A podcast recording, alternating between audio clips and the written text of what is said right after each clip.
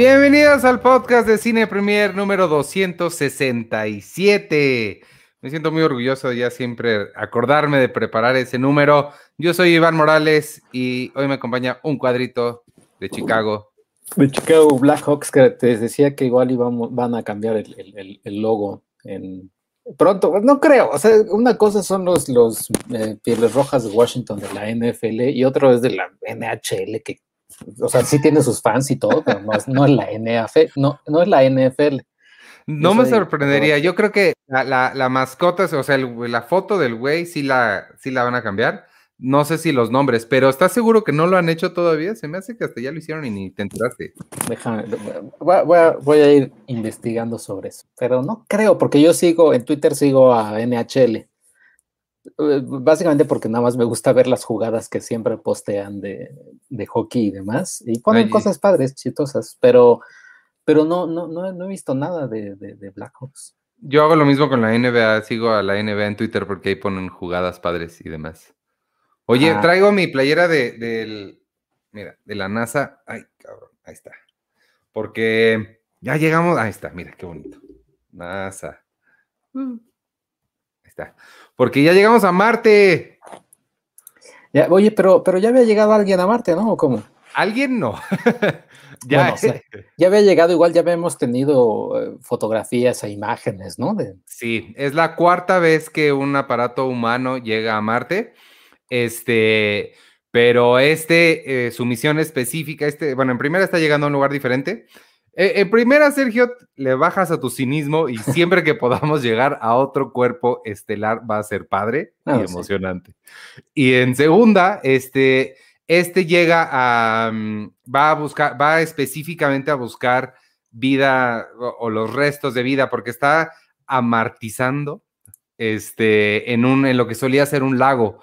Entonces es posible que donde había agua haya habido vida. Entonces va específicamente a buscar vida y hasta donde tengo entendido se va a traer, o sea, va, es, es la primera misión que tiene este boleto de vuelta. Eh, y va a traer muestras. Es posible que esta última parte me esté yo equivocando y haya entendido mal, pero según yo sí, este, pero lo que sí es cierto es que es la cuarta que va, se llama Perseverance. Perseverancia me gusta que le están diciendo Percy. Mm. Y este, mm, y se, y se, y, va a buscar, va, va con la misión específica de buscar restos de vida. Entonces es posible que, mm, y ahora hay que entender, obviamente, cuando decimos vida en, en Marte, no estamos hablando de vida inteligente como nosotros, está buscando vida este, microorgánica, em, pero pues cualquier resto de cualquier material orgánico sería, sería interesante, este, obviamente a nivel micro, micro, micro, pero pues está padre porque va a, va a amartizar en un, en lo que solía ser un lago. Hola Arthur, ¿por qué estás eh, muy amarillo hoy? Estoy muy amarillo, no sé si es por la luz o la pared. No es la pared. Pero me ve un poco. O sea, parece, o sea, como estás con una playera blanca y todo el fondo blanco, o sea, parecería que estás como en un. Me, preocupa que estés en un instituto psiquiátrico.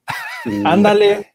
Pero te hayas, hayas podido meter el celular, quién sabe cómo lo hayas podido meter pero, y lo, pero estés haciendo podcast. Por un lado, qué, qué, bien que estés haciendo podcast. Por otro lado, si estás en un instituto psiquiátrico, este, pues, pues te apoyamos. Pero está padre que te den chance ahí en el instituto de hacer. Este, a lo mejor es parte de la rehabilitación. A lo mejor. Oye, este. ¿Puedes uh, highlightear? Este, este muchacho se llama Alejandro Cavazos. Yo no sé quién es, no sé qué hace, pero todos los podcasts que hacemos incluido el de los domingos del Tesoro de los, del Colecto y el de Seinfeld, nos comenta que le gusta ir al cine y pues yo creo que le ha de gustar mucho ir al cine, nada más quería mencionarlo, qué bueno Alejandro que te gusta ir al cine, espero que todos podamos regresar en algún momento.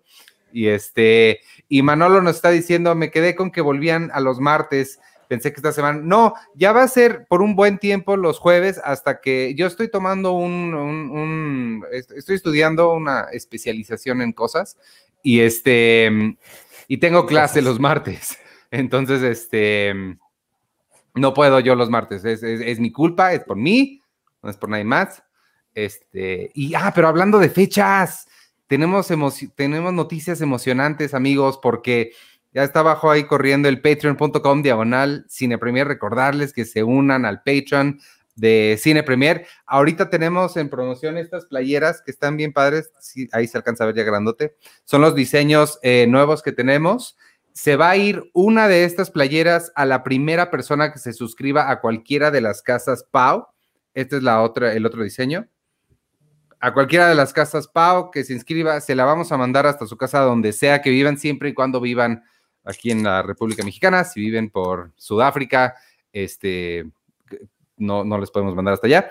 Pero, y lo que iba a decir es que allá uno de los beneficios de unirse al Patreon es que hacemos podcasts exclusivos para la comunidad de Patreon, que es una comunidad bien padre donde tenemos conversaciones buenas y de verdad, de verdad que está bien bueno sobre, a mí lo que más me llama la atención es liberarnos de trolls, porque allá no hay gente molesta, no hay gente fea, no hay gente que nada más quiere meterse a decir, fíjate que has visto que luego nos ponen, ponemos una nota, ni la han visto ni nada y, ay, de verla me da hueva. ¿Qué como, las de, como las de cine mexicano.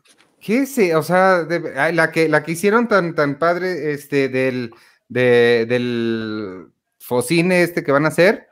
Ay, para que hagan películas de, o sea, chavo, métete a leerla, no importa. En el Patreon hay conversaciones buenas de gente que sí le interesa aprender y saber y conocer. Y este, el podcast exclusivo de, el primer podcast exclusivo de este año va a ser de, sobre Mad Max, la original de Mad Max que está cumpliendo, que son 40 años.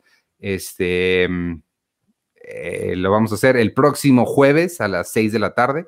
Todos los miembros de Patreon de las casas Pau lo pueden ver totalmente gratis. Y este, y hay que decir el del, del mes que entra, que ya es marzo. Sergio y yo habíamos dicho uno del espacio ahorita porque estamos llegando a Marte y demás, pero marzo también es el Día de las Mujeres. Entonces también estaría padre highlightear directoras mujeres. Eh, no sé, hay que, hay que pensar qué opciones les damos a los miembros de Patreon.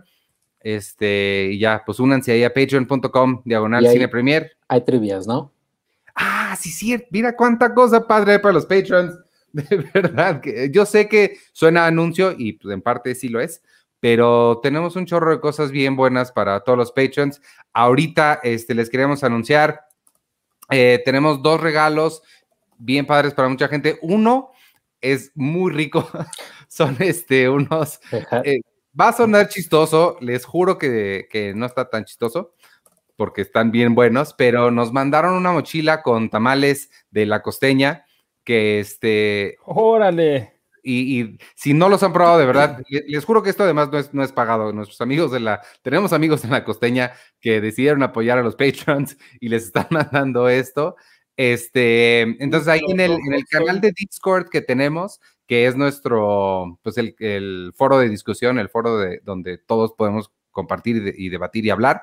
Les voy a poner las, las bases para llevárselo a todos los miembros del Patreon, este, de las casas Boom para arriba. Eh, esta mochila con, con, un termo y con cosas de, la costeña están bien buenos. Y la otra cosa que tenemos es una, un kit que ahorita va a poner Sergio la foto. Está bien padre. Yo lo tengo aquí porque o, me pediste que fuera por él. Eh, eh, sí, más bien te pedí que fuera. Ah, que ya no me acuerdo en qué quedamos. Este, deja, voy por él. Si no la si quieren, rápido. Si quieren poner de acuerdo, yo nada más quiero, puedo acotar que los tamales de la costeña. Bueno, voy mientras por eso. El rojo son una joya, una delicia que no nos merecemos y que son un buen, em, una buena alternativa cuando la señora de la esquina ya se fue o ya se le acabaron los rojos son mis favoritos. La verdad, el, amarillo no sé de qué es. El amarillo no, tampoco yo sé. Pero, eh, ¿qué pasó? Ha de ser de mole. No creo. No creo, pero los quienes iban a saber van a ser las personas que se lo lleven. Ya. Y, ya iban, y aquí ya nos dicen.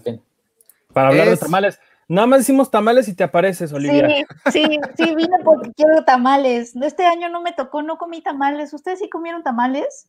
Sí. Sí, cómo no. ¿Ah, ustedes se comieron? No. También yo no comí. Bueno, este, el otro? Es, este es este. Ándale. Es una bolsa. Les puede servir para el súper. Pero es un kit de Tommy Jerry que trae colores.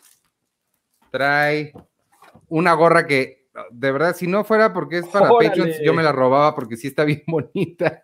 Yo también la quiero. Sí, está bien padre. Sí, está, Sí está bien bonita. Este, una. Ay, esto no sé qué es, no lo exploré qué era. Unboxing, lo hubiera hecho en los tesoros del colecto, ¿eh? Este. ah, es un termo Está bonito, ¿eh? De madera. De madera de Tommy Jerry. Es Está como para. No, ¿sabes qué? Es como para. Ah, es para té, para infusión. Mm. Entonces ya le echas y nada más Mm. sale líquido. Porque Jerry era conocido por tomar este té. no sé Sí, si son, son muy ingleses, Tom y Jerry. Ajá. y el otro es, es el agua de Jerry. Tom tomaba té, Jerry tomaba agua. Oye, está bien bonito esto, ¿no? Sí, está padre ese, ¿eh? por ver la cuerdita que trae arriba y todo. Sí, Sí, le está echaron, padrísimo. le ¿Es, echaron un montón de ganas. ¿Es para un Patreon suertudo? Es para varios Patreons, tenemos, eh, me parece que son cuatro. Entonces, para los, eh, ahí lo vamos a, a regalar entre los Patreons de las casas Boom para arriba. Este, van a tener acceso para participar por estas cosas. Y pues entonces, ay, de verdad, no saben la cantidad de cosas que hacemos por los Patreons. Les vuelvo a repetir, hacia allá está yendo el futuro de las cosas. Es lo que, eh, lo que se requiere. Y si a ustedes les gusta, ay, ¿sabes qué? Voy a aprovechar para decir esto que preguntan a cada rato. La revista impresa, amigos, eh, mucha gente nos está preguntando y pregunte. Les contesto aquí eh, seguro, o sea, sin, sin, para que no haya dudas. La revista impresa sí va a regresar. No sé bien cuándo, depende mucho de la situación de la pandemia, pero si a ustedes les gusta lo que hacemos, quieren apoyar a que regrese la revista, quieren que, que podamos llegar a un punto en el que regrese la, la revista y apoyarnos en general a todo lo que, lo que hacemos en Cine Premier. Nosotros cuatro, que son a quien conocen, tanto las, las otras personas que son parte del equipo, cuyos rostros casi no ven, este, ahí me pueden escuchar doble si quieren. Este, únanse, únanse al Patreon. Unirse al Patreon es la mejor forma que tienen de, apoyarnos si les gusta lo que hacemos. Y además van a tener muchísimos beneficios, como todos los que les platicamos ahorita. Y ahorita platicamos puras cosas tangibles que, les, que se van a llevar los Patreons para todos los patrons que, les gustan las cosas tangibles, pero para las intangibles tenemos talleres. Voy a aprovechar para hacer otro anuncio, de ver cuántos anuncios hay. Este, ya me confirmó Lalo Islas, Eduardo Islas, nuestro increíble fotógrafo, que si han, si lo siguen en redes o han visto alguna de las cosas que hemos hecho en fotografía, jamás nosotros, no, no jamás, pero de unos años para acá, esas increíbles fotos son de Lalo. Lalo va a dar un taller, eh, va a dar varios talleres, pero el primero con el que quiso comenzar es de stop motion. Va a comenzar de, de mañana en 8, en 8, es el 5 de marzo. Este, el 5 de marzo comienza el taller de stop motion que va a dar Lalo. Se los voy a re recomendar muchísimo, va a estar increíble y es por supuesto, total, igual que mi taller de guion de los viernes, totalmente gratis para los miembros de Patreon de las casas Pau. Eh, como funciona el taller es que damos el taller en vivo con la gente que está participando y queda la grabación ahí en la plataforma para que la puedan ver. Entonces, si ustedes se suscriben mañana, pueden ver mi, el, taller de guion que di en ocasiones pasadas y así sucesivamente con los, que, los demás que demos. Entonces, vienen cosas bien padres. Si les gusta lo que hacemos, y quieren apoyar a que continuemos haciéndolo, yo les voy a agradecer muchísimo. Estos tres muchachos les van a agradecer muchísimo y van a además platicar con todos ellos porque ahí estamos en el, en el Discord todos. Listo, eso fue todos los anuncios, perdónenme. ¿Sabes yo que, ¿sabes yo que encontré? Que, que, voy a, que voy a subir al, al, al Patreon para las casas Pau en adelante. encontré, no sé si ustedes tengan, ¿no? Es, espero que sí, porque pues es, es algo padre que, que tengan también ustedes eh, archivos de las entrevistas que me ha tocado, que, que, que me ha tocado hacer.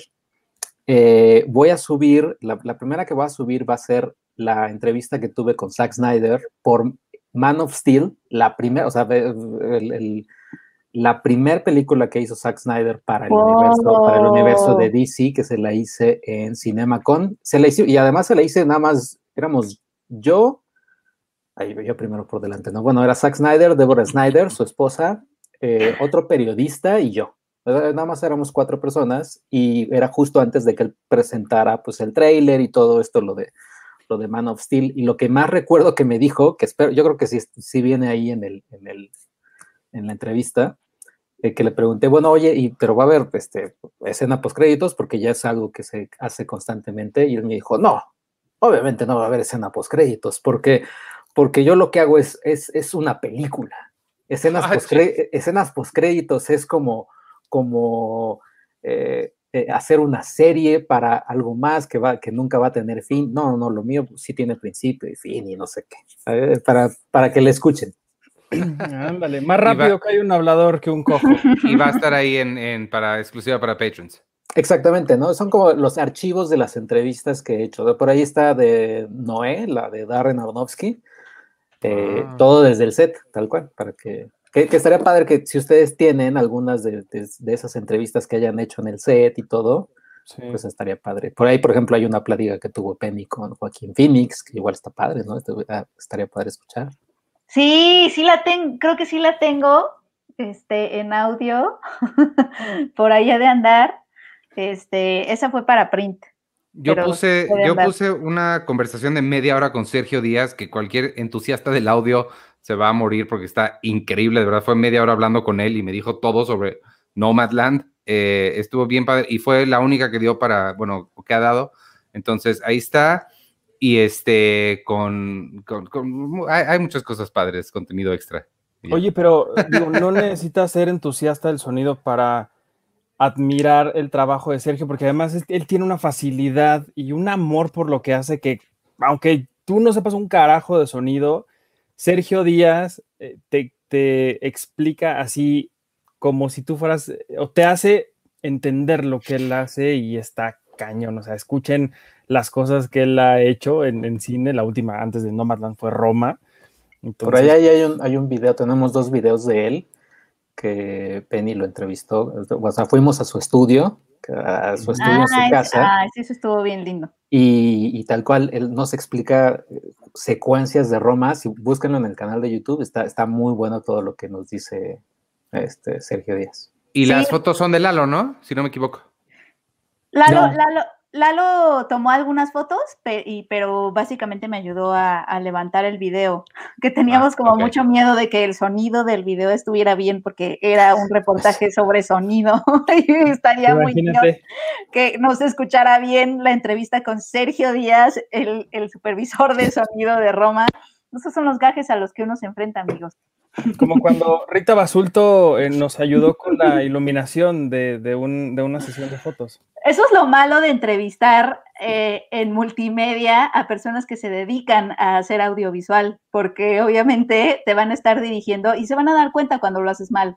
Se van a dar cuenta cuando estás iluminando mal, cuando estás fotografiando mal, cuando estás poniendo la cámara donde no debes. Lalo le hizo cuando fuimos a, a los Cabos, al Festival de los Cabos, eh, le tomó fotos a Rodrigo Prieto y era eh, exactamente lo que estaba diciendo.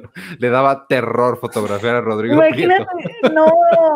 Pues es que cómo le tomas, cómo le tomas fotos a alguien que es ultra mega reconocidísimo en el mundo por, por su arte en eso. la fotografía. O sea, está No, o, cabrón. o es como la plática que tuvieron, no sé si, o sea, sí vieron esa imagen, ¿no? De- de- del el Zoom, la Zoom Party que tuvo Martin Scorsese, Steven Spielberg, Wes Anderson, eh, varios directores, así Greta Gerwig, varios, y el único que estaba así como así, super, su toma así súper mala era la de Martin Scorsese. O sea, y- Wow. y, ahí me imagino así todos, todos así queriéndole decir a Martin Scorsese, pon bien tu cámara. Ay, no, no. Pues imagínate. Sí, es que imagínate. No, sí, no, no, no, la verdad es que sí, sí es, sí, sí es muy difícil empezar a querer hacer esas cosas, uno como, como humilde comunicador. Oye, eh, podemos resaltar tantito aquí a Jams Cari que Sí, nos está diciendo, ustedes son mi distracción en estos momentos tan difíciles. Hace una semana mi papá dejó este plano. Jams, te mandamos un gran, gran, gran Ay. abrazo. No sé, eh, no, no, no, no me imagino por lo que has de estar pasando, pero, pero de verdad estamos, estamos contigo. Qué, qué bueno, qué buena onda, qué lindo que nos compartas esto, que te, que te abras y qué bueno que te sirvamos un poco de, de distracción. Eh, este tipo de cosas es la razón por la cual hacemos lo que hacemos. Este, muchas, eh, muchas gracias por compartirlo y de verdad un gran, gran abrazo de, de- de todos. Este, y, y- y pues ya, muchas, muchas gracias. Y lo sentimos mucho, sentimos mucho tu pérdida. Mucho. Un abrazo para mucho, ti, te para- mandamos mucho. para tu familia también. Muchos abrazos, exacto, y mucha luz. Este, pues bien, ¿qué, qué vieron hoy? ¿Qué, esta semana? ¿Qué, ¿Qué, vimos? ¿Qué hicieron? Yo tengo Oye, tres cosas. Yo pero- puse, el, acabo de poner el tweet promocionando el podcast y les prometí que íbamos a hablar de The Right Stuff. Iba a haber sorpresas para podescuchas y, y íbamos a hablar de la nueva ley de cine. Entonces, Ah, bueno. está muy bien, pero necesitamos cubrir esos temas porque yo ya lo prometí en redes. Oye, Bueno. Oye, me encanta que hagas ese tipo de promesas porque así ya no, ya no nos pueden callar estos dos caballeros de aquí arriba que nos gustan a ti y a mí. Pero ahorita que alguien, Iván resaltó a una persona que siempre dice que le gusta ir al cine, le tengo una buena noticia, porque si vive en la Ciudad de México, mañana la Cineteca Nacional va a reanudar actividades después de dos meses de suspensión, pero nada más va a ser en, mira qué padre, hasta me estoy yendo yo doble de la emoción. Eh, va a ser al, nada más lo que van a abrir es el foro al aire libre y van a, van a proyectar una película al día y son tres clásicos mexicanos imperdibles. Uno es Cuartelazo de Alberto Isaac, el, para el mañana viernes 19. El, el sábado 20 va a ser El Rincón de las Vírgenes, también de, de Alberto Isaac. Y el domingo 21 van a pasar La Pasión según Berenice de Jaime Humberto Hermosillo. Entonces, si ustedes tienen ganas de ir al cine, es como, eh, y viven en la Ciudad de México, pues es un poco como la única alternativa que hay, a menos que quieran ir a un autocinema. Pero eh, si ustedes no viven en la Ciudad de México o todavía no quieren salir y tienen ganas de ver estas tres películas mexicanas que son imperdibles, búsquenlas en Filmin Latino porque creo que están y hasta gratis. Entonces, pues por ahí hay tres, tres recomendaciones para ver si quieren en casa, en la cineteca o donde ustedes quieran. Al aire libre está padre también. Sí, sí pueden, vayan, eso es con seguridad, Sí. pero vale la pena. Este, pues antes de que, de que pasen a esos temas serios e importantes, yo les quiero hablar de una película que no es ni seria ni importante. Este, y para promocionar esta cosa que ojalá, nadie me paga por hacer esto, pero ojalá Curiosity Stream algún día se decida en, en- en invertirle en, en- en- en mí. Este, me encontré este documental que se llama My, ah. My Comic Shop Country. Está. Está bonito. Está, eh, se trata de un. Es un muchacho que es muy fan de los cómics, obviamente, y muy fan específicamente de la tienda de cómics local a la que iba. Y cierra la tienda o va, está en el proceso de cerrar. Y él se dedica a hacer un road trip a lo largo de toda, eh, no, no de todo Estados Unidos, pero va a muchos lugares, recorriendo tiendas de cómics y un poquito, es, es un poquito como un- una carta nostálgica a esta cosa que ya se está perdiendo, que es las tiendas de, de- de cómics y la comunidad que se arma alrededor de ellas, porque no es nada más cosa de ir a comprar y te vas.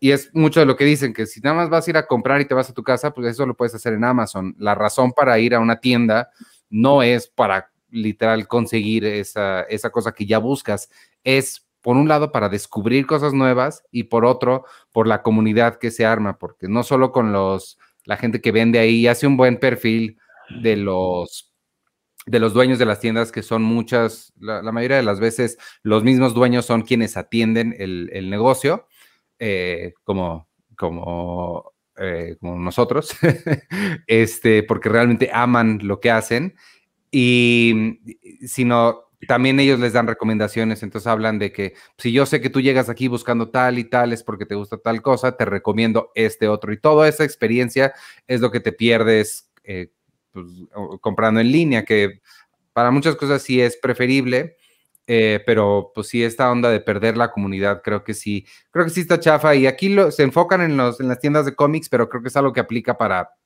muchas cosas, las librerías de entrada, este, sí, sí es algo que pues tristemente hemos estado perdiendo y no por la pandemia, esto no tiene nada que ver con la pandemia, tiene que ver con pues la economía de, de- de mercado que ya, que ya no da y muchas de ellas se están tronando porque pues ya la gente sí está prefiriendo irse a, en línea y sobre todo porque por los modelos de negocio que manejan gente como no solo Amazon, sino pues Walmart y, todas estas mega cosas, pues no, no, no le dan chance a las, a las pequeñas empresas de subsistir. Entonces, pues está bonito el documental, es una bonita, es una mirada nostálgica, eh, está entretenido. Sí creo que le hace falta madera de documentalista al, al- al director, creo que se siente un poco amateur por, por momentos. y le faltó, me parece que le faltó tener este como rascarle un poquito más a las, a las razones de, de, lo que está sucediendo esto. Pero en general está, está padre, se los recomiendo. Si tienen Curiosity Stream, no es, tan, no es tan caro. Ya hay muchos servicios de streaming, pero este les va a educar. Este no es una, no, no, no, no son cosas tontas. Todos los documentales que ven ahí valen, la pena. Pueden aprender de Pompeya, pueden aprender de, de Napoleón, de María Antonieta, que a mí me gusta mucho la Revolución Francesa. Ay, Arturo. Y, caras me hagas porque ahorita te vas a poner a hablar de quién sabe qué. Yo no dije nada. yo no dije nada. y aparte, y aparte, y aparte, obviamente, eh, yo, yo estoy ahorita casi como levantándome, yendo al closet, eh, poniéndome mi gabardina del, del Time, time Cop, del policía del, tiempo, para, porque, porque obviamente es un tema, es un tema que sí es, es, es candente, el de Curiosity Street. No, no, el, de, el que van a tocar ustedes dos, pero, ah. pero, pero si no los, si no los editamos, se, nos, se nos va un, un, podcastón y amanecemos aquí a las 7 de la mañana. Prometemos ser muy asertivos en nuestra comunicación. Por ejemplo, yo ya terminé de hablar de esta. Pero, pero lo podemos dejar cuatro horas y media de cosas que luego no deberíamos hablar ni cinco minutos. Déjenos hablar también. Si quieren lo este dejamos al final. Ah, yo también tengo una recomendación alternativa, pero también lo puedo decir al final. Una más que por, por si ustedes tienen las habilidades que Sergio tiene, él ya lo tiene y yo este, ya, ya, lo vi. Se llama un documental que se llama A Glitch in the Matrix. Es eh, como una falla en la Matrix. Todos saben la referencia de, de, Matrix. Ese fue otro podcast exclusivo que hicimos para Patrons, por ejemplo. Se trata sobre gente, lo dirigió él mismo que dirigió el documental de Room 237 eh, sobre las teorías de conspiración alrededor de The Shining. Este es sobre gente que asegura que estamos viviendo en una simulación. Eh, está entretenido, está padre. Lo platicamos después que, que, tengan chance de verlo. Y rapidísimo, en HBO, puro documental hoy, en HBO se va a estrenar uno que no sé si es nada más, no, sí, también es HBO aquí, ¿no? Este, Woody Allen contra Mia Farrow. Se ve que va a estar bueno. Eh, hay que verlo. Pero todavía no se estrena, ¿sí? No, no, no, en estos días se va a estrenar en HBO. Ok. Ah, Woody Allen, Woody Allen versus Mia Farrow, Tom versus Jerry, Godzilla versus Kong. Es, oye, es buen año. contra Hitchcock. Pero paren, paren un segundo, Checo. Esta pregunta ya te la habían hecho. Checo, ya no harás clasificación pendiente. Sí, sí, sabe, sobre todo ahorita con, con, o sea, e, enero creo que muchos estuvimos batallando porque no había noticias, pero creo que ahorita ya febrero casi tirándole marzo, entre que ya va a haber noticias y que ya se sabe, o sea, creo que ahorita mucho, mucho se está moviendo tanto de, noticias como las que van a tocar ustedes, que obviamente es, es, es, más preferible que las toquen ustedes porque ustedes saben más de eso.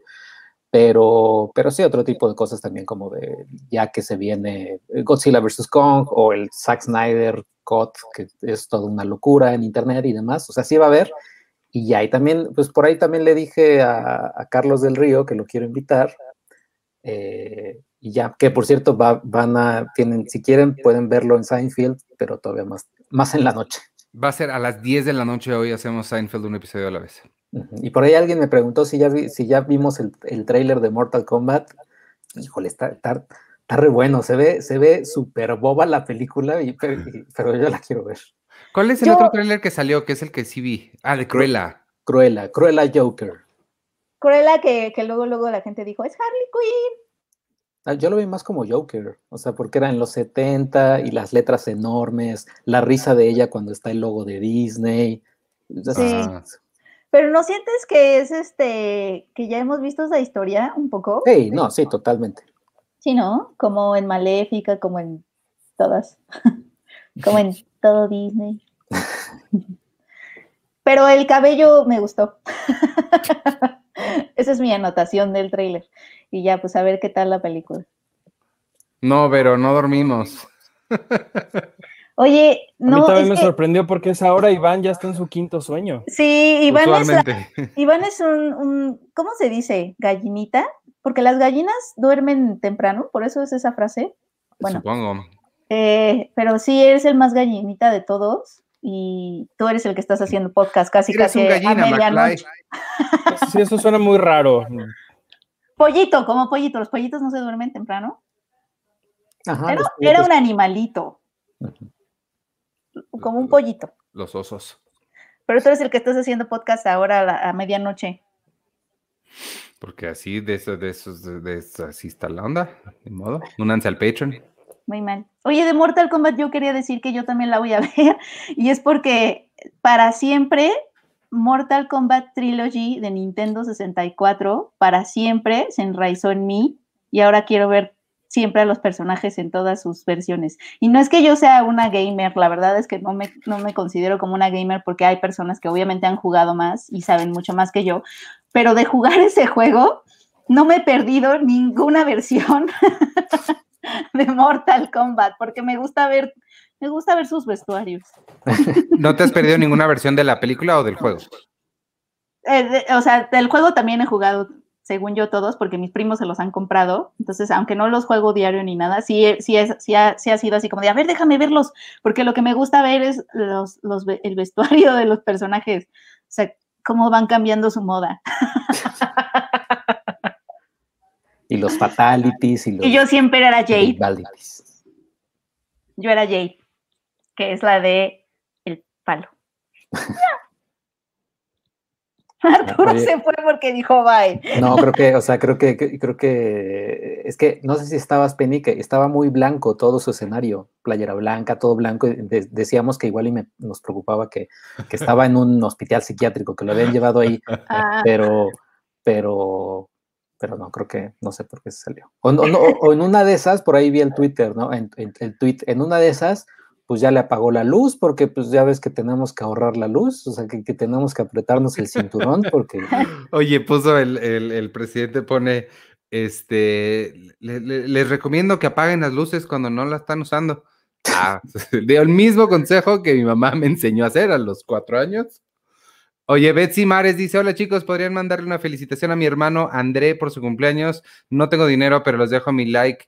Eh, muchas felicidades a André y muchas felicidades a Betsy. Este, felicidades. Si hace ratito lo que decía de si les gusta lo que hacemos, apóyenos uniéndose al Patreon. Si les gusta lo que hacemos y quieren apoyar, pero no tienen eh, dinero, eso es perfectamente entendible y aceptable, no, no, no tiene nada de malo. Este, lo que pueden ap- apoyar, por ejemplo, es en Facebook, cuando vean notas de Cine Premier, denle share. Si las comparten, tal cual compartir nuestras notas, eso ayuda mucho, ayuda más de lo que creen.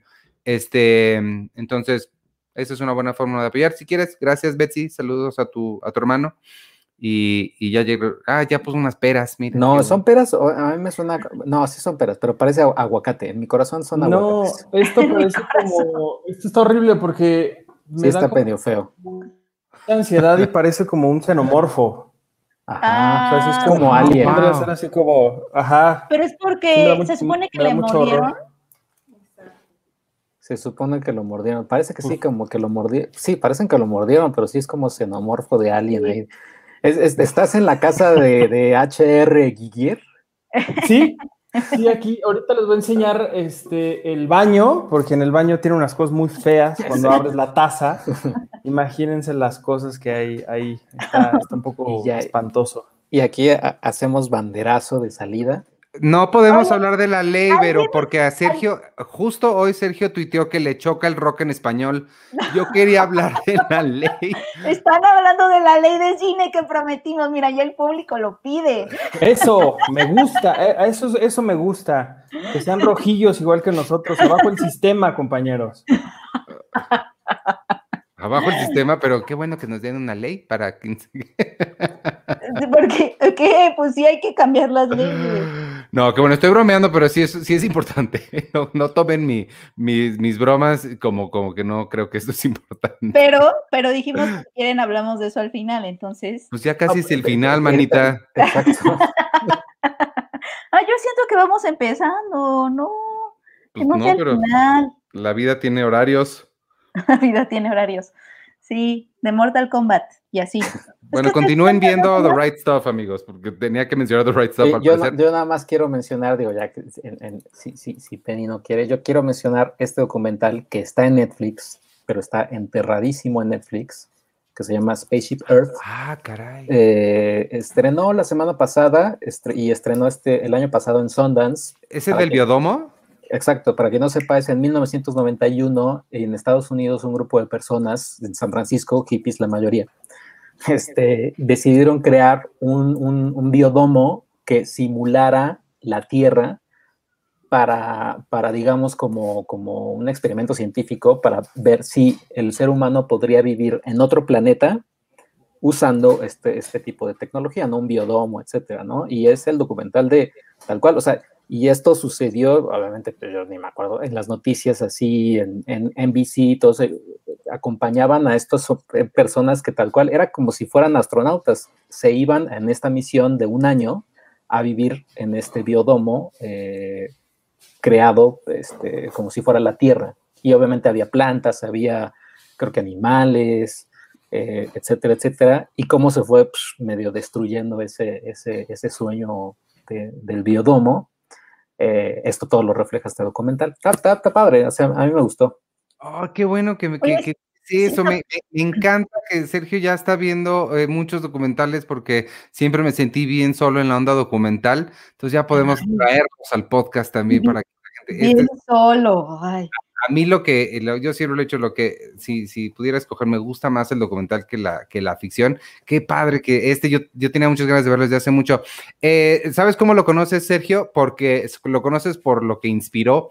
Este inspiró una película mm. muy noventera, con el hermano de Alec Baldwin y ¿cómo se llama? Fraser. Ah. No, eh, esa es otra, ese es este Encino Man. Uh -huh. Aquí no sale Brendan Fraser, nada más son Polly Shore y el hermano Baldwin, que se llama Biodomo. Biodomo. Este, y fue inspirada por, por esto.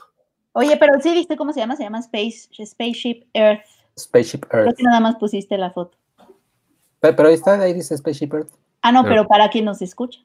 Ah, claro, ex exacto. Spaceship Earth, para quien nos escuche. Está en, en, en, Netflix, está en portugués el título, por alguna extraña razón, porque lo quieren como eh, sepultar. Quieren que veas a todos los chicos que me enamoré para siempre. Y, y 100 días para enamorarnos dos. Y, para enamorarnos dos. Y nada más preguntan aquí, Gabriel Giramola, chicos, ¿habrá algo en especial Charlie Brown en las revistas digitales? Oye, estaría súper bonito, a Checo le gustaría mucho porque él es fan. Creo que lo único que hemos sacado, eh, lo último que me acuerdo que sacamos de Charlie Brown fue para cuando tuvo su película animada, producida por Blue Sky Studios, que el, el artículo estuvo bien bonito, ¿se acuerdan de esa película? La de... Sí, claro. Eres bueno, Charlie Brown. Bueno, no, se llamaba Peanuts the Movie. Este, era un título larguísimo, me acuerdo que era como... Snoopy y Charlie Brown, Peanuts Snoopy, la Charlie película. Exacto. es como, es como búsqueda, búsqueda en Google. Snoopy y Charlie Brown, Peanuts, la película, latino, 1080p. Exacto. Estaban pensando no, pero aparte, en SEO. El, el, el, Schultz tenía que estar. Ajá. O sea, por, ah, por contrato, el, el, título tenía que ser todo eso y tenía que tener por Schultz. Como, como Precious based on the novel by sí. Sapphire. Pero me acuerdo que el título, este, el título me, del artículo me gustó porque era, ven que está esta frase, eres bueno, Charlie Brown. Uh -huh. el, el, el, título del artículo fue, mereces una película, Charlie Brown. O sea, muy sencillo, pero estaba súper lindo. Esa película me encanta. Creo que pasó muy de noche en la vida, pero es preciosa. Tengo el soundtrack y todo. es bien bonita, pero eh, un especial de Charlie Brown estaría estaría súper bonito. Tendría que ser como, o sea, podemos irlo pensando y tenía que ser como muy específico y muy planeado pero seguramente sí habría fans, ¿tú crees, amigo, de que, que, que propusiste eso? ¿Crees que sí tendría quórum? Y hay, y hay cosas, hay, hay, este, una opción en el Patreon para que decidan este tipo de cosas. Así como nos mandan a hacer podcasts especiales, también nos mandan a hacer, este, que tienen ganas de que hagamos alguna cobertura especial de alguna cosa, eso también se vale, este, por allá. Eh, a ver, defiende, de, defiende tus opiniones, Sergio. ¿Qué tiene de malo todos los chicos de los que me enamoré? Ah, ya no, ves. no, o sea, a mí me gustó la 1, la 1 la vi, la 2, la 2 no la he visto, escuché que es muy mala, y la 3 dije, no, ya, ya no soy, ya no soy tan, tanto el target, porque obviamente sí, sí veo películas de, de, de, de, de niñas románticas, también las veo. o sea, o sea, dirías que no eres el target, pero... Sí pero pero sí veo películas de, de teenagers románticas. ¿Has visto, has visto, ah, nunca nadie que le pregunte esto la ha visto? ¿Ha- ha- ¿Has visto programa de protección de princesas con Demi Lovato, Selena Gómez? No, no, así sé que, sé que existe, pero no, lo, no la he visto. Eh, no, es que ya es tu mocho. O sea, llega un momento en donde dices, donde dices, no, ya, esto ya, ya no Hay un límite. Sí, sí, sí. Oiga, yo Oye, quería donde ver- no hay un límite, perdón, donde no hay un límite no, no. es eh, que me preguntó Rodrigo Martínez, este, que si ya, ya había visto la segunda temporada de 100 días para enamorarnos. Todavía no, ahí voy.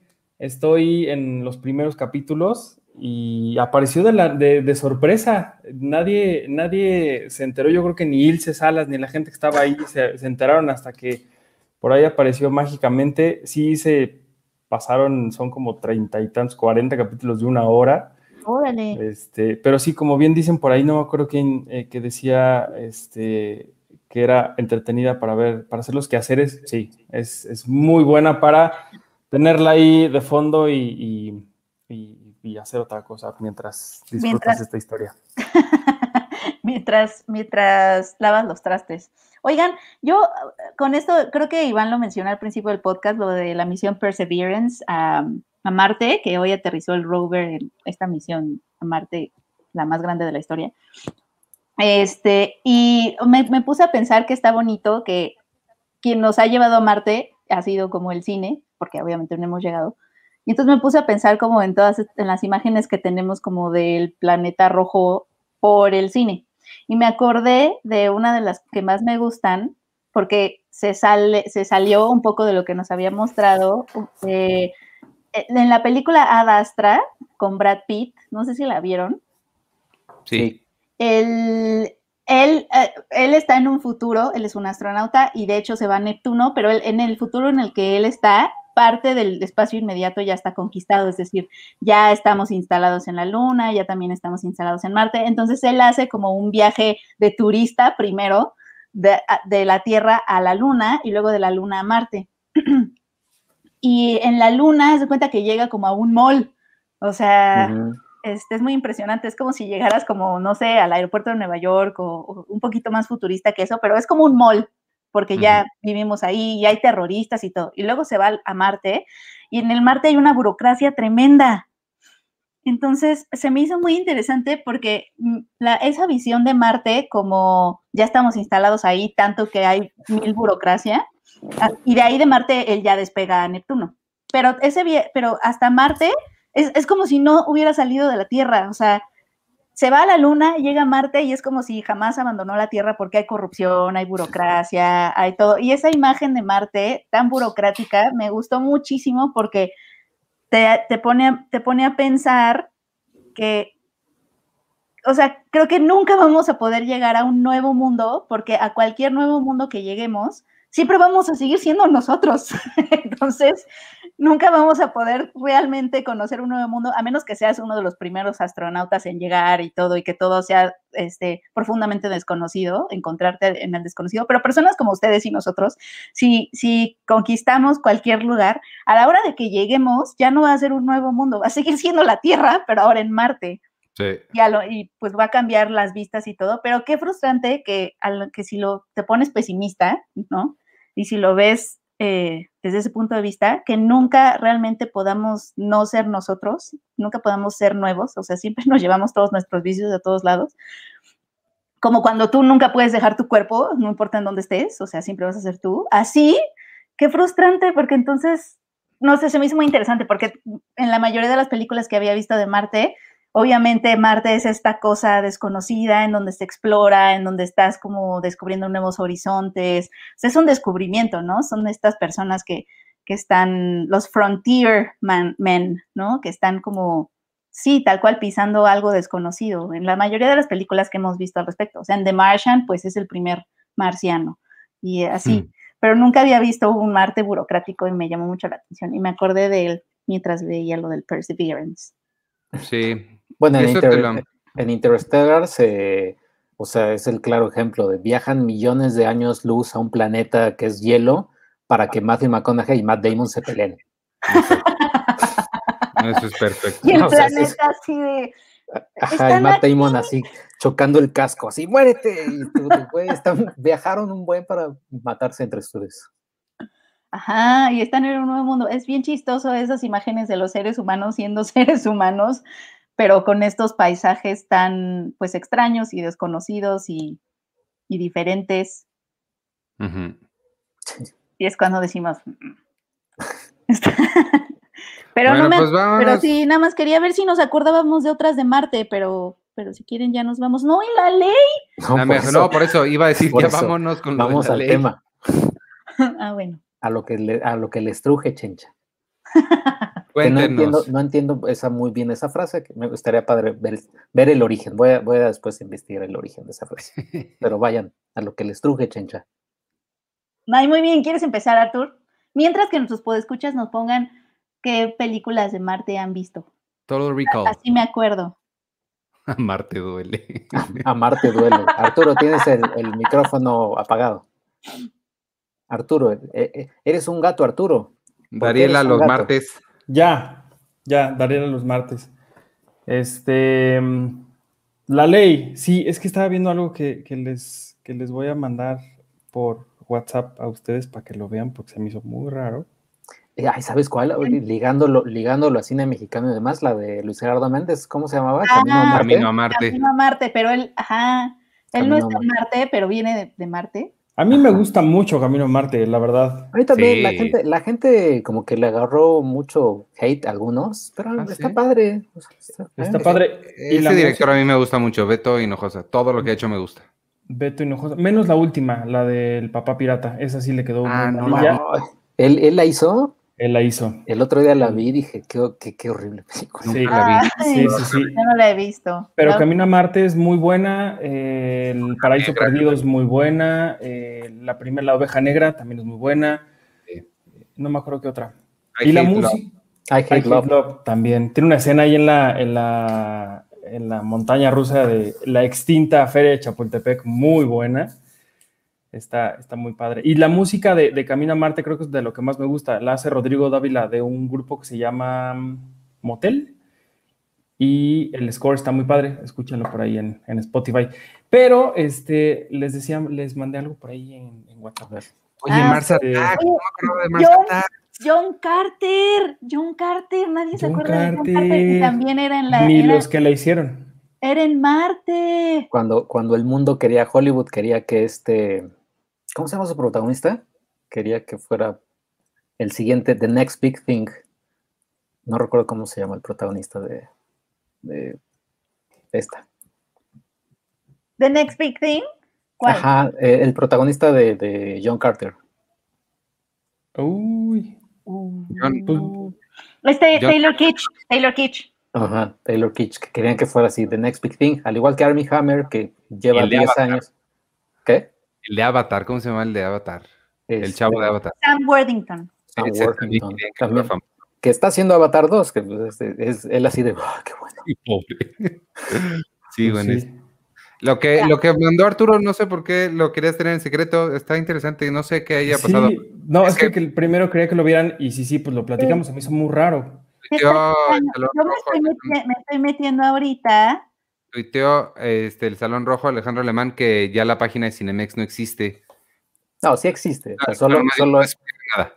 entras, O sea, la voy a poner aquí. Sí, o sea, entras y, y te- nada más te despliega Cinemex, la magia del cine, y, y solo te da la opción de boletos autocinema. Sí, está, o sea, está, está muy raro, sobre todo porque yo no entiendo muy bien qué es lo que ha pasado con, con Cinemex, eh, porque de pronto como que eh, se empezó a decir mucho que estaban en quiebra, que, que tenían que cerrar todos los cines, pero era como un rumor porque no había como un posicionamiento oficial hasta donde yo sé. Y de pronto sabíamos que su- sus dueños o, o la gente de, de- creo que es Germán Larrea, no me acuerdo bien de- del no- nombre del dueño, pues tuvo hasta ganancias millonarias y demás, entonces como que más raro se me hacía.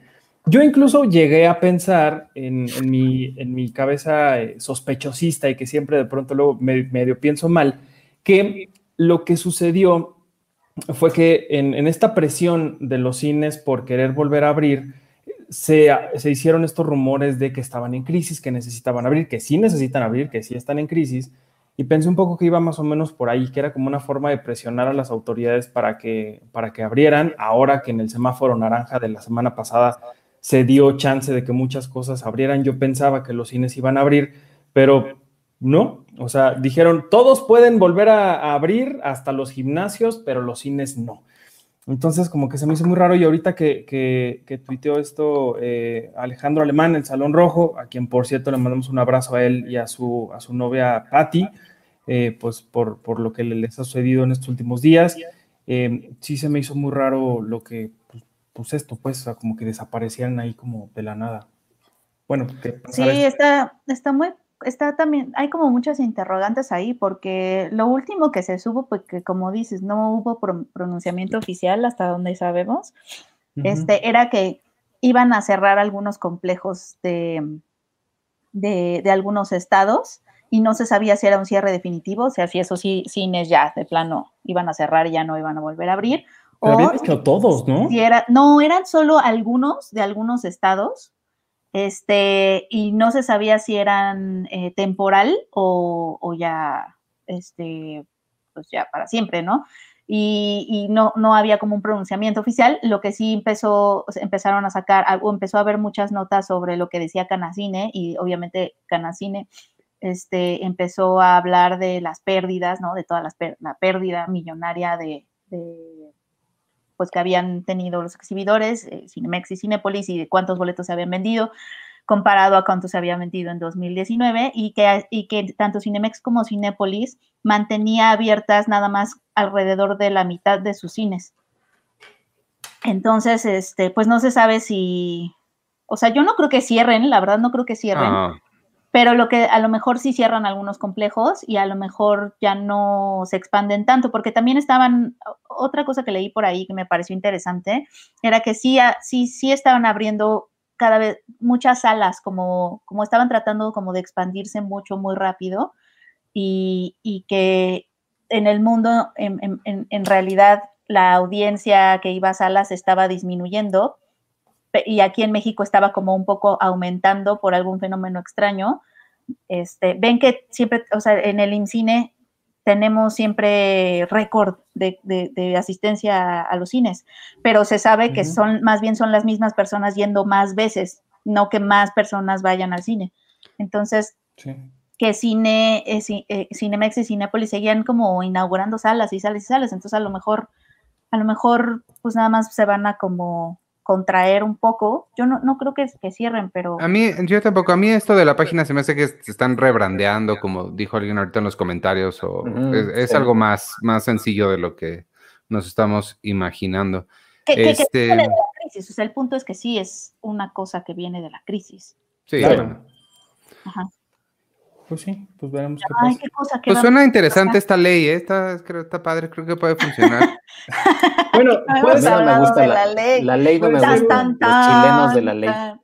Ya hay tanta expectativa que siento que ya tenemos que llenar sí. esas expectativas. O sea, creo que ya hubo muchísimo preámbulo al de lo que vamos a hablar y ahora tiene que ser súper candente. Tienen como el encendido del pebetero olímpico es este momento. O sea, ustedes saben si quieren hacer un Barcelona 92 o un, este, ¿cuál así fue? Japón 2020. O, Japón, Tokio 2020. Pobres de, pobres de Japón. Tienen lo que sí, tienen como 15 minutos nomás. Tengan el, el, reloj en mente un poquito. Bueno, pues ahí, ahí les va el asunto como Cuéntanos la historia desde el principio, Arthur, por favor. Pues fíjense que vinieron hace muchos años unos hermanos llamados Lumière no, en México. No, ah, no, no tan atrás. Ah, bueno. Híjole. no, pues miren, como ustedes saben, eh, y si no, pues les cuento rápido, al cine mexicano siempre le ha ido un poco de la chingada cuando, cuando se habla de muchas cosas, especialmente cuando se habla de la, de la, exhibición, porque los exhibidores hacen lo que hizo Iván ahorita, se paran y se van, y, pues no les interesa mucho exhibir. Es que tengo que mover unas cosas, pero... Te... Y se asoman y dicen, sí, muy chido tu cine, pero pues no nos importa. Entonces, este, lo que sucede con, con la mayoría de las películas mexicanas es que casi no tienen un lugar en la cartelera comercial. Ustedes lo han visto, ustedes van a los cines y salvo una que otra película mexicana, eh, están disponibles en la cartelera. ¿Eso qué ha pasado? ¿Qué ha hecho? Que la mayoría de las cosas que se hacen en nuestro país nunca tienen una exhibición comercial a menos que vayan con circuitos alternativos o con la cineteca o, de estos distintos eh, cines eh, estatales, por decirlo de alguna forma. Y en realidad, ¿qué, ¿qué, pasa? La gente también se va haciendo una idea de que el cine mexicano que está en la cartelera, que es esos nombres, esos géneros, esos títulos que ustedes o que la mayoría de la gente en redes aborrece, pero la mayoría del público de taquilla ama y adoran, pues creen que ese es el único cine que se hace. ¿Qué ha pasado con la ley de cine en, nuestro país? Una, es una ley que se hizo, se promulgó en 1992 Sí, o sea, había una vez una ley de cine. exacto. Sí, una ley, sí hay una ley de cine, amigos. Sí la hay, pero parece que pues es como, este, ¿cómo decirlo, no? Como...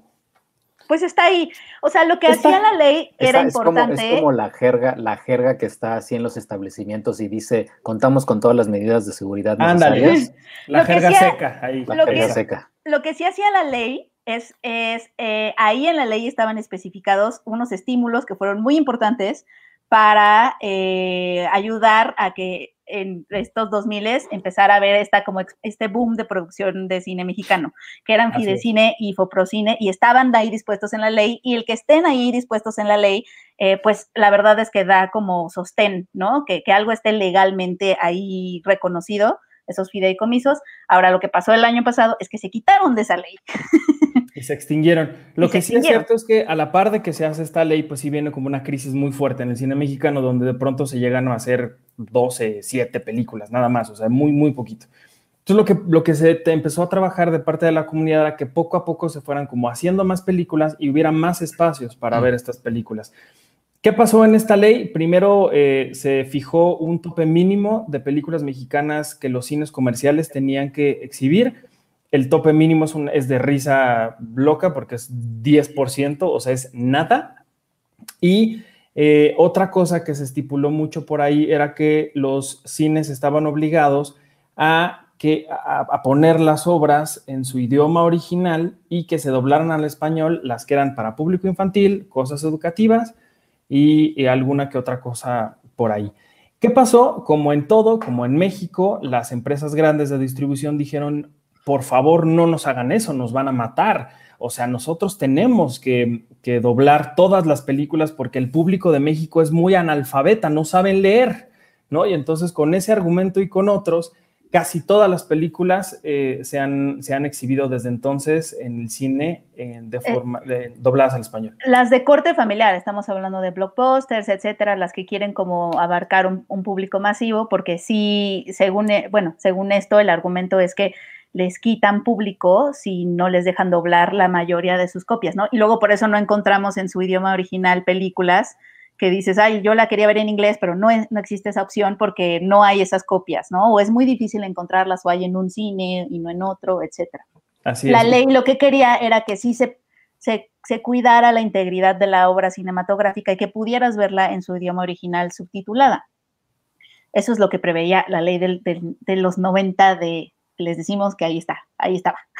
Así es. Lo que sí es cierto es que ustedes seguramente cuando han llegado a ir al cine en algún otro estado de la República que no sea eh, la Ciudad de México, conforme te vas alejando del centro, casi todas las películas para niños o para adultos están dobladas al español. O sea, ahí no hay, no hay de otra, cosa que técnicamente la ley está prohibido, o sea, no debería de ser así. Por otro lado, eh, se, habían como eh, como puesto muchas reglas que, como en casi en todo en nuestro país, pues, pues se las han pasado por el arco del triunfo, como bien dicen por ahí. ¿Y a quienes han afectado? Pues al, cine mexicano independiente de corte más autoral, que no necesariamente es comedia romántica, que no necesariamente tiene eh, como un perfil comercial y, que es difícil que llegue a los cines. Y si llega a los cines, llega en una función los martes a las 11 de la mañana y los jueves a las 3 de la mañana. Entonces, eh, ¿qué es lo que se ha trabajado en los últimos años con toda la comunidad de cine mexicano? Y cuando digo toda es absolutamente toda, directores, guionistas, productores, eh, un montón de gente de los estados, de las escuelas, es decir, casi todos los rubros, si no es que todos los rubros que, integran la cadena de cine en nuestro país, se reunieron para empezar a trabajar una nueva ley de cine.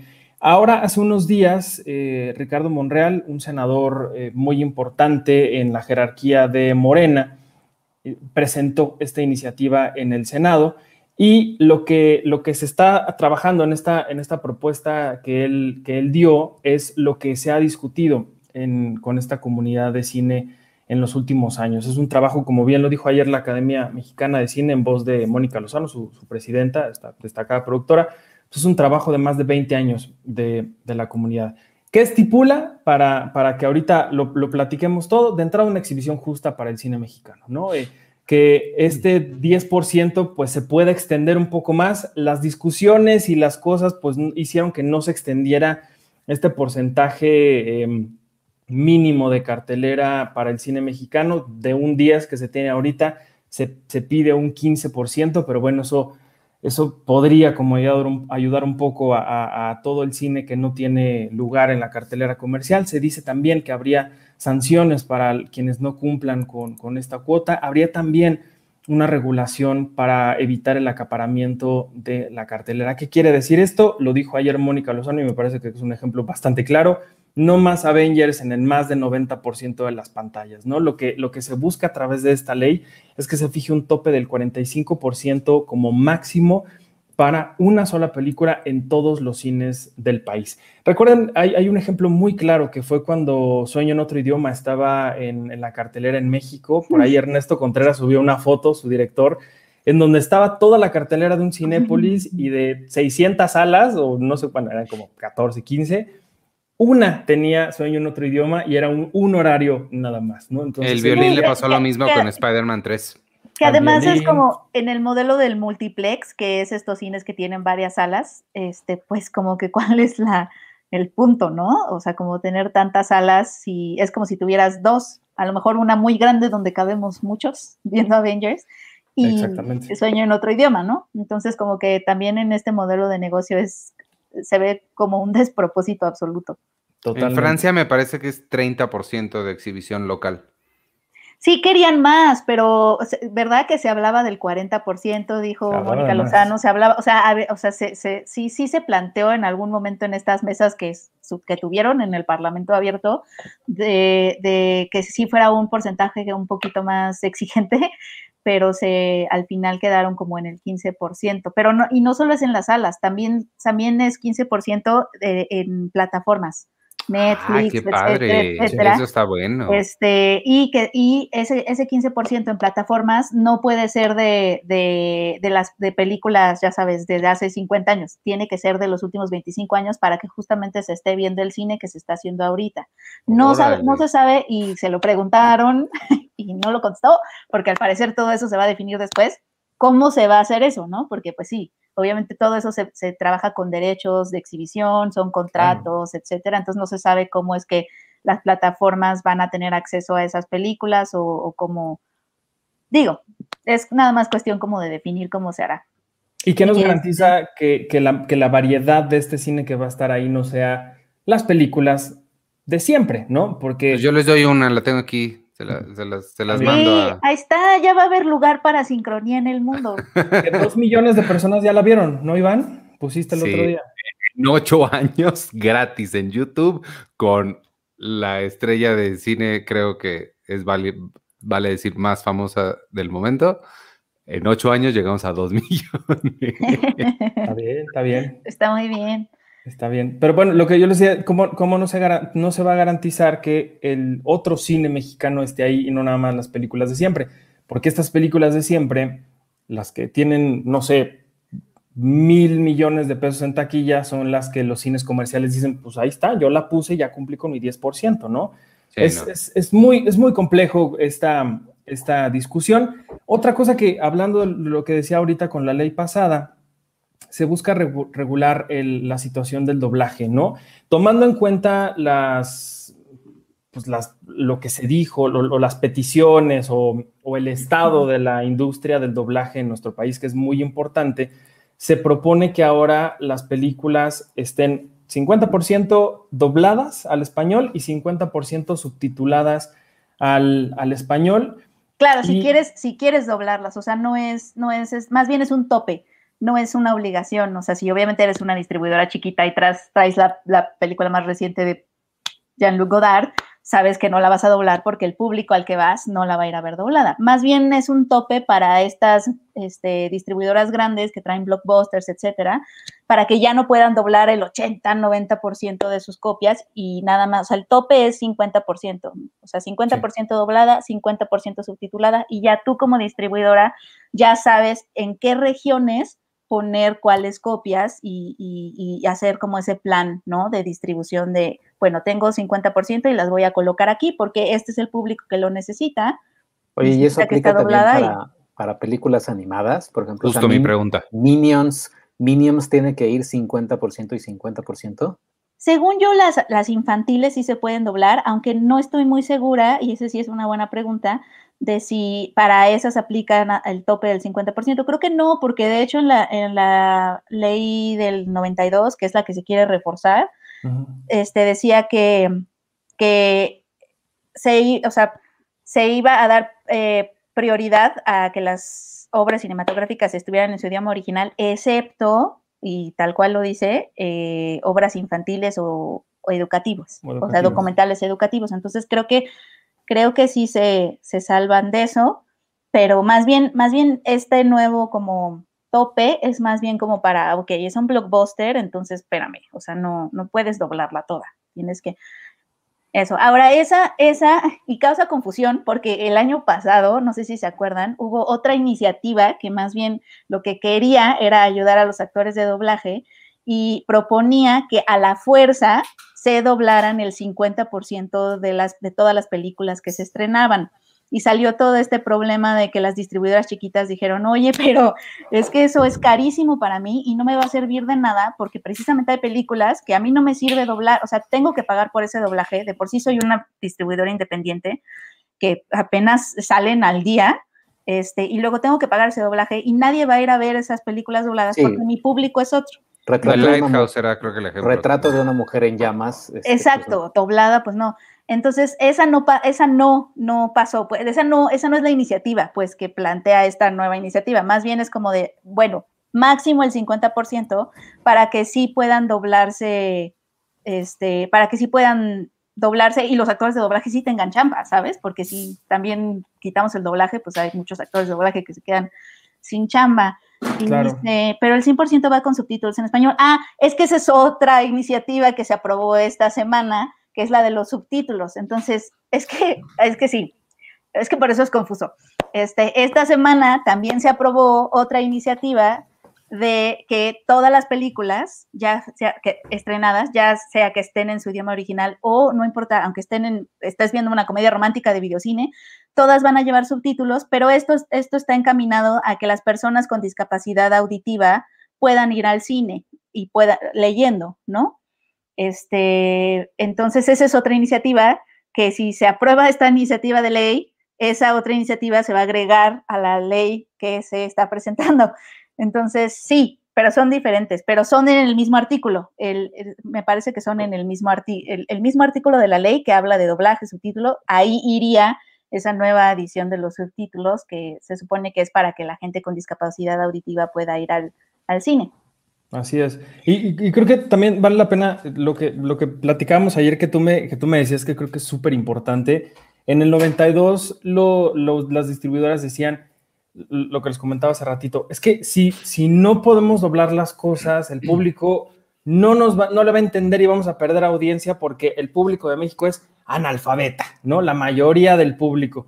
Y Penny me compartió un dato bien interesante que, que, que, encontró en, la, propuesta de, de, Monreal, que está en el Senado, que, dicen que en el 2005 el INEGI hizo un, un, un registro del 93.6% de la población mayor a 15 años que sabe leer y escribir y que del 6 a 14 años la cosa eh, queda en 87.5, es decir, o sea, la situación ya no es la que era hace 28 años, cuando el mundo era completamente diferente por allá del 92, ha cambiado un montón. Y lo que ahora se busca y lo que seguramente va a ser un tema súper complejo de discutir es con la Canacine, la Cámara Nacional de la Industria de, la Cinematografía, vaya, que, que, mm, conjunta las acciones de los cines comerciales, Porque incluso ayer, después de la conferencia que, donde estuvo la MAC y donde presentaron esta, esta iniciativa,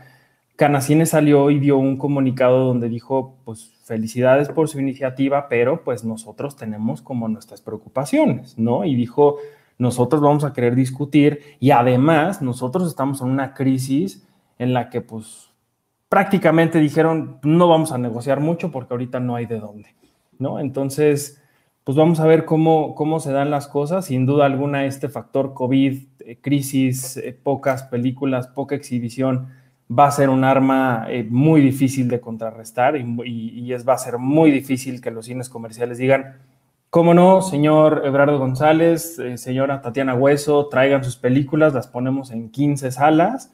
Va a ser muy difícil que, lo hagan. Ojalá que al menos sí tengan un poquito más de de condescendencia con, con las películas y además lo que la ley dice es lo único que queremos es una competencia sana, queremos horarios que sean competitivos, queremos exhibición competitiva. El hecho de que el cine mexicano esté ahí no significa que la gente vaya a entrar a verlo todo, pero el que no esté tampoco significa que la gente no lo quiera ver. Entonces, dejemos que la gente decida, dejemos que la gente sea la que tenga la opción de decir, quiero ver esto, no quiero ver esto, porque se ha demostrado un montón de veces que sí hay interés. ¿Qué pasó con, con Ya no estoy aquí? Que lo hemos hablado un montón de veces. Si la película hubiera estado nada más en cartelero, hubiera sido muy difícil que la gran mayoría del público la pudiera ver. Pero estuvo en Netflix y ¿qué sucedió? La película fue número uno en el mundo o al menos en México. En muchos países era número uno de estos rankings que nos da Netflix, ¿no? ¿Qué quiere decir? Que la gente tiene interés de ver las cosas. Entonces, no creo que sigamos en aquellos años del 92 donde se puede subestimar todavía a la gente, donde se puede creer que la gente es analfabeta, que a la gente no le interesa, que a la gente lo único que le importa es llegar al cine, atascarse de palomitas y desconectarse del mundo viendo una cosa que pues no requiere demasiada concentración. Claro, que, y, y, que, y que a lo mejor es así, ¿no? O sea, como que todos somos, no somos unidimensionales, o sea, yo también he ido al cine queriéndome desconectar, pero no soy solo esa noche y yo, es, decir, somos muchas cosas, somos muchos tipos, ah, dentro de nosotros hay diferentes tipos de espectadores, ¿no? Con diferentes necesidades, entonces el punto es tener, tener opciones, pero como dice Arthur, sí es un, sí es un momento complicado porque justo la ley llega cuando los cines están diciendo estamos un poco muriendo, entonces esto de que, eh, ay, pues ya no vas a poder proyectar Avengers, ¿no? O no sé, ese tipo de películas en tantas salas. Es decir, sí va a haber, suponemos que no va a ser tan fácil, obviamente, llegar como a un, eh, ¿qué será? ¿Consenso? ¿Acuerdo? ¿Armonía? acuerdo. Pero, pregunta, yo tengo una pregunta. Lo que dijiste de que tiene que ser películas de los últimos 25 años, ¿era nada más para streamers o también para salas de cine? No, streaming. Entonces, con eso en mente, ahorita que está la situación de COVID y que sí, yo entiendo perfecto que en cuanto abran las salas lo que más van a querer es que estén atascadas o lo más que se pueda, que llegue al cupo máximo que se les permite para tener mayores ingresos. No podría, o sea, no, no me imagino que nadie haga un argumento en contra de que si ponen ahí nosotros los pobres, no se va a atascar o, o alguna clásica mexicana. Podrían hacer eso y, mantener esta ley poniendo esa clase de películas que ya saben que son, que van a ser taquilleras, ¿no? No lo sé, esa es una buena pregunta. No sé si aplica los 25 años nada más para plataformas. Estaba, lo dijo cuando estábamos hablando de plataformas, pero no hizo ese, o sea, no, no hizo esa división literalmente de nada más para plataformas, no cines. No sé cómo, o sea, yo creo que, yo creo, me, me imagino por lo que se quiere lograr, que es que las personas tengan, que las, las películas eh, mexicanas alcancen exhibición, me imagino que sí va a ser como de no, tiene que ser como de los últimos 25 años, porque el punto es que exhibas las películas que se están haciendo. Porque sí se pueden, obviamente, salir por ahí y digo, a lo mejor encuentran un punto medio, ¿no? O sea, no, no sé. Un hueco. Y mi, mi Otra, y mi otra pregunta es, este, ay, ya se me olvidó cuál era mi otra pregunta. Olvídelo. Porque totalmente la olvidé por completo. Ah, no, ya me acordé. En, la ley, eh, de lo, en, lo que saben, en lo que investigaron, viene algo sobre la distribución de los ingresos, porque donde más les pega a, los, a la gente que hace cine, eh, así como a nosotros nos pega, los que hacemos revistas, donde más les pega es en la cantidad absurda de dinero que se quedan las exhibidoras. Eh, en nuestro caso es la cantidad absurda de dinero que se queda la distribuidora de la revista, la que se encarga de colocarla en los diferentes puntos de venta. Yo sé que en nuestro caso se quedaban con, con el 58% de nuestras ganancias. Este, lo mismo sucede con las exhibidoras que se quedan con muchísimo dinero. Eso ah, venía algo sobre eso para que cambie cómo se distribuye el dinero que entra de taquilla y le toque más a la gente que la hace. No, me parece que no. Se me hace que, que esa debe ser la, una de las preocupaciones de Canacine, porque este, pues sí, sí, sí, sí es muy significante lo que, lo que se quedan. Bueno, pero acuérdate que lo que yo sabía es que este porcentaje de lo que se quedan de película, según lo que yo recordaba que me habían contado, es que variaba por título de película y que era como una negociación constante de, bueno, ahí viene Avengers 49 ah, pues yo, Cine, Cinepolis o Cinemex, me quiero quedar con el 70% esta vez. Y las distribuidoras decían, ¿cómo crees? O sea, no, me voy a, no te voy a dar eso. Y ellos decían, pues entonces yo no la voy a poner. Eso fue lo que pasó con, no me acuerdo si era Escuadrón Suicida o cuál que Cinemex, no, Cinepolis. Dijo, pues yo no la voy a poner. Y no la pusieron. Y es y lo que pasó con, con Inception y demás, porque según yo, digo, habrá alguien de industria que nos lo diga mejor, pero según yo era como una constante negociación de, bueno, ahí viene tal cosa, ¿cómo le vamos a hacer? Sí, pero podrían poner una, cosa en la ley que diga no puede ser mayor a tal porcentaje. Pues sería, sería, bueno investigar eso. Lo que sí, ahorita que decías tú de, programar a lo mejor clásicos en, la, en la cartelera, yo no lo vería tan mal en el sentido de que la ley nueva sí especifica algo de hablar de la formación de audiencias y que a final de cuentas tener una película exhibida mexicana y que tenga o que atraiga al público va a generar algún tipo de interés. Lo hemos hablado aquí un montón de veces con absolutamente cualquier película. Quizá una, una película puede ser como un caballo de Troya, ¿no? Que, bueno, si te gustó esta película, entonces vas a poder abrir tu mundo, tu mente a cualquier otra cosa. Entonces, yo no lo vería tan mal en ese sentido porque querría decir que si hay alguien interesado en ver a Pedro Infante, alguna de, de Lini Fernández, lo que sea, pues quiere decir que ya tiene un interés por ver alguna que otra cosa y va a empezar a generar más interés por cosas que se están haciendo aquí. Yo en ese caso no lo vería tan mal.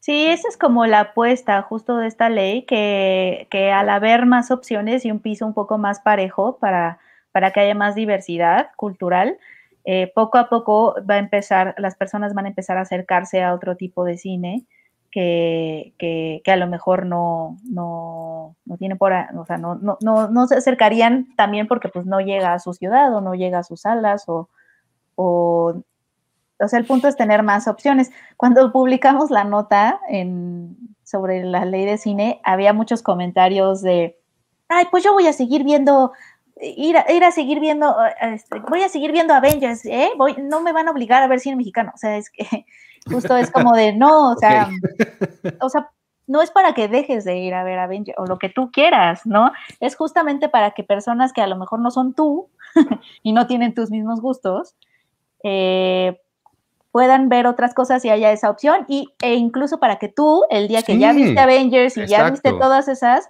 tengas otras opciones también. Es para, el punto es dar opciones para que todo el mundo pueda elegir libremente, ¿no? La ley no quiere cambiarte y no quiere decirte que, está mal que vayas a ver Joker o a ver, no, o sea, no, no es eso, el punto no es...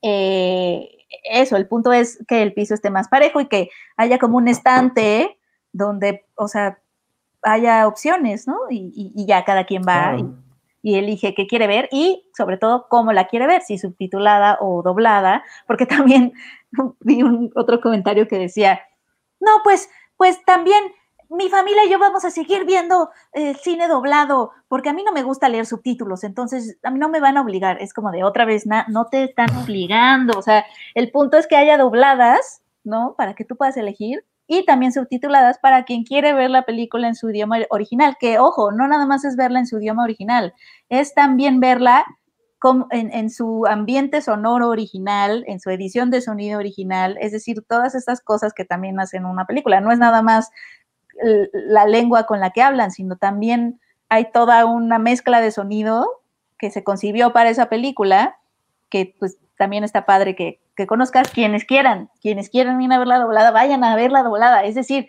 que haya opciones.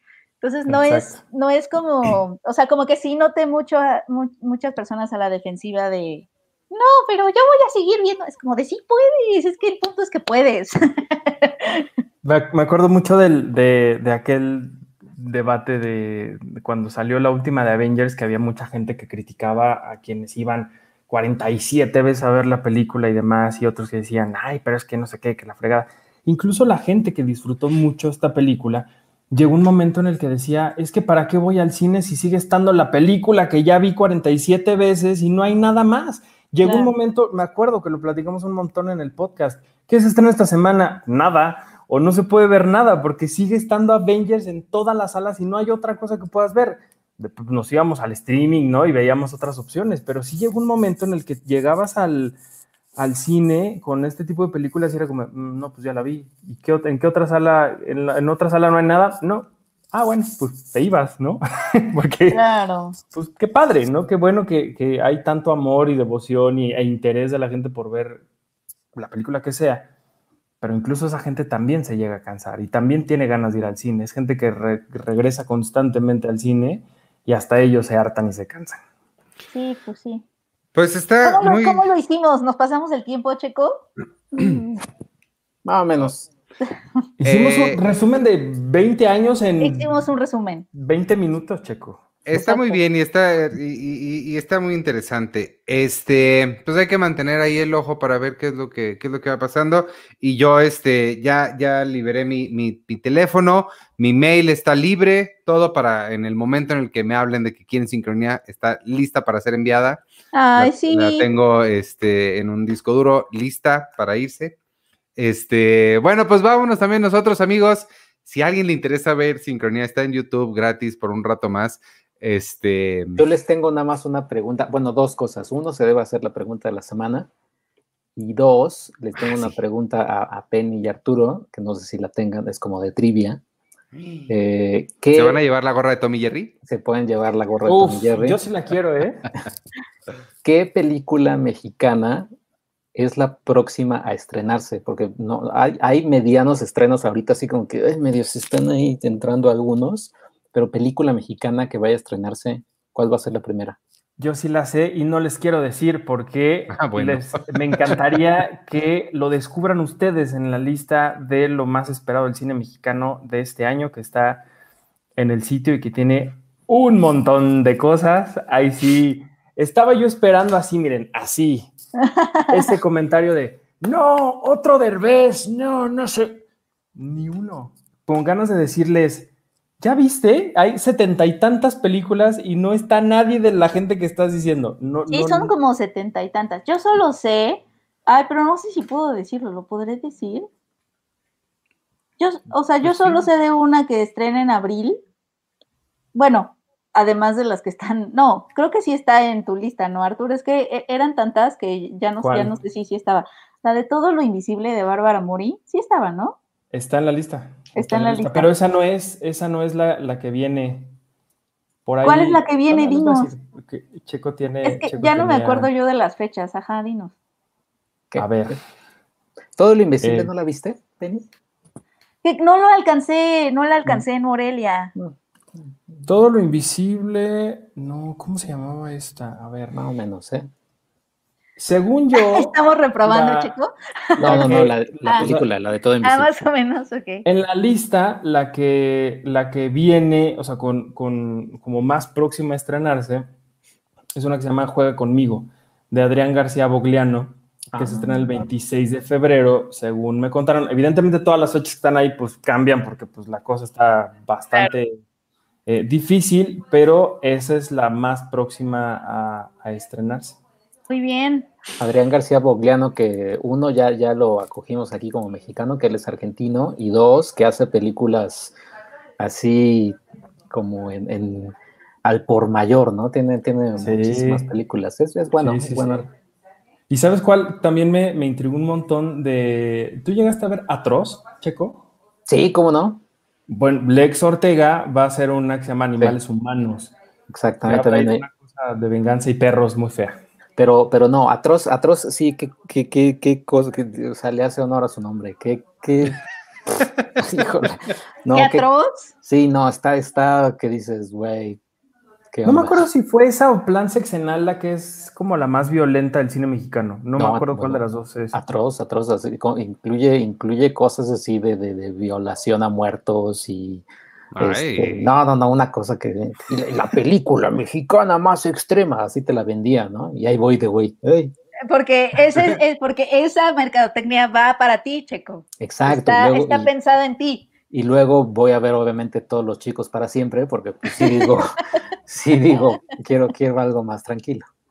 Ah, por eso, por eso eres tan pendular, o sea, por eso te vas así como a lo así, y luego es como de, ah, Exacto, sí. Ay, no al centineo. Nunca había escuchado que dijeran a alguien pendular. Sí, yo tampoco, yo pensé que iba a decir una cosa muy diferente. Sí, Son dije, y ahora está. Ay, venía muy grosera hoy. Ay, Ah, por eso eres tan cuando escoges tus películas, ¿eh? Dije, no, pues, ¿qué, qué, qué onda? ¿Ya se le, se le metió el diablo a Penny o qué? Oigan, este, pues ya La vámonos pregunta de la porque. semana. Ah, sí, es cierto, la pregunta de la Sí. semana.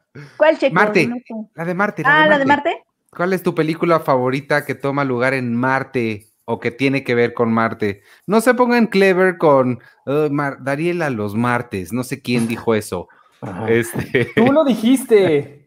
pero no, o sea, que sea de Marte, de verdad.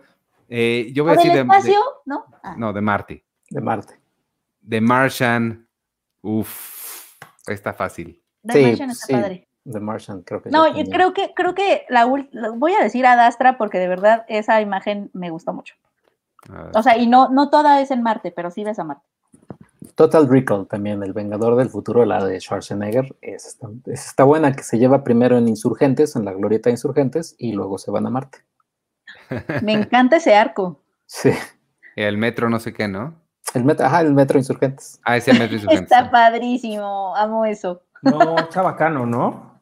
No, bueno, es porque sale, sale y está la glorieta, o sea, sale y lo están persiguiendo y creo que no sé si se mete al metro o sale del metro, y, pero es la glorieta. Yo cada vez que llego a la glorieta me acuerdo así de, de Total Recall. Te sientes No, en Marte. Pero, pero, pero a lo mejor, o sea, la firmaron en los dos lugares, porque según yo sí es chabacano. Puede ser los dos, o sea, puede ser el, el exterior de Insurgentes y el interior Chabacán. Que no tiene nada que ver, pero una vez hablando con Pasalicia García Diego, esta gran guionista del cine mexicano, ellos querían filmar una película en el metro chabacano y les dijeron, no, ¿cómo cree? Si aquí no se filman películas, y decía, pero si aquí hicieron la del señor este, no, no, pero es que es La otra del- cosa, no la sé del qué. señor Entonces, este, pues. Esa- Esas sí son producciones, señora. Oye, mira Ay, qué bonito mi DVD. Qué mala onda eso, oye. Me enoja. Está bonito. Bueno, ¿y, y tú? Desde Marte. Ay, no sé, yo, este. ¿A Marcianos Marte al ataque cuenta. Sí, sí cuenta. Claro. Sí, porque vienen de Marte. Esa. O Camino a Marte, porque sí me gustó.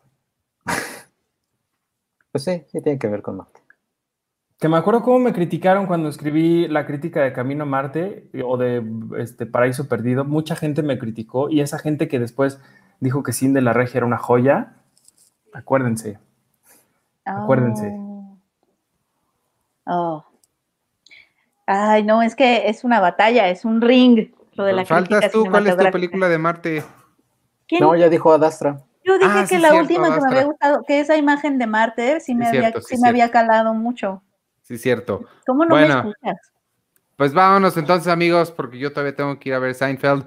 Eh, quien le interese, nos vemos a las 10 para Seinfeld, un episodio a la vez. Les recuerdo rapidísimo los premios que tenemos para exclusivos para patrons. A- al ratito me meto al Discord para ponerles ahí todas las bases. Este kit de Tommy Jerry que incluye esta gorra, que la gorra de verdad está increíble. La, el kit que nos mandó la costeña de los tamales.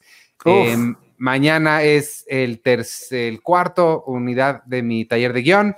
Lalo empieza el 5 de marzo con su taller de stop motion y hay un montón de contenido este, extra y exclusivo para todos los patrons. Este, patreon.com diagonal cine premier. Ah, y la persona que se suscriba ahorita, la siguiente persona en suscribirse al Patreon a cualquiera de las casas Pau, se va a llevar una playera de estas de diseño nuevo, ya sea blanca o negra. Aquí está. Entonces, únanse y gracias por vernos hoy. Gracias por apoyarnos, amigos. Disculpen tanto anuncio, pero pues, es importante que ustedes sepan de estas cosas. Este, si les gusta lo que hacemos, continúen apoyándonos desde un compartir en Facebook hasta unirse al Patreon. Todo ayuda. Yo soy Iván Morales y me pueden seguir en arroba Iván Morales y seguirnos en todas las redes sociales de Cine Premier, arroba Cine Premiere con la E al final, próximamente en TikTok. Vamos a hacer TikTok, eso lo podemos discutir después. Este, gracias por, por escucharnos. Nos vemos la semana que entra. Adiós. Despídense ustedes. Eh, yo soy arroba checuche y mañana, mañana es WandaVision, que es Modern Family. Ahora van, van a los, los 2010 que es Modern Family. Nice. Y ya faltan nada más tres episodios de WandaVision, que está muy, muy padre. Bueno, a mí me está gustando mucho. Y, pues nada, y pues sí, ahí en el Patreon van a, van a ver entonces, eh, hablando de todos los chicos que me enamoré, parte 3, tenemos, hay una entrevista exclusiva para los Patreon de, con, con dos de los protagonistas, no los protagonistas, con otros dos de, los personajes. Y, y, ya, y bueno, va a estar lo de la entrevista con Zack Snyder cuando habló por primera vez de Band of Steel. Y, y, ya, y escucho ahí, escucho ahí a alguien hablar por ahí al fondo. Ah, no soy yo. Ah, soy, soy yo, disculpen. probablemente es Arturo que está viendo un simposio de, de la Academia de algo. La Este, en tiempos de la colonia. Sí, exactamente. y mañana se estrena I Care a Lot con eh, Rosamund Ro- Pike. Rosamund Pike y Eiza González. E Isa González. Que yo Eh. entrevisté a Isa González para una película que no es esa y estuvo padre. Oye, sí, cierto, quiero ver esa I Care a Lot, se ve bien padre. I Care a Lot. Y, y ya, y nada más rápido, en Amazon hay una película de un loop temporal, porque obviamente no hay, eh, creo que no hay películas de loop temporal ya, este, como Paul Spring y demás. Hay una que se llama, es, no sé, es una comedia romántica de adolescentes que naturalmente vi. Pero si la pueden ver, véanla, ¿Cómo ¿no? que se hace el chico flick? Ajá, de- es el, el mapa, eh, algo así como el mapa a los eventos del amor, una cosa así, algo del mapa. Es, un, Chico, es- esto es muy padre. es un chavo que se queda, que está en un loop temporal y descubre que otra chica también está en un loop temporal y entonces dice, ah, caray. Y es como Paul Springs, pero para chavitos. Ay, Ah. qué bonito. Y ya. Y ya, eso es todo. Qué padre, chico. Súper. Ustedes. tú, Olivia. Deja Ah, de yo- y despídete. Muchas gracias por estar aquí. Este, espero que les haya gustado nuestra, nuestro bonito podcast. Y sí, únanse al Patreon porque vienen muchas cosas, vienen cursos. Y muchas gracias a los que ya están inscritos. Eh, muchas gracias por apoyarnos. Yo soy Arturo Magaña, me pueden seguir en arroba ArturHD, donde también siempre tengo un montón de anuncios, disculpen ustedes. Y por acá nos vemos la próxima semana. Adiós. Ahí está. Y nos vemos. Ay, ¿dónde está la salida? Aquí está.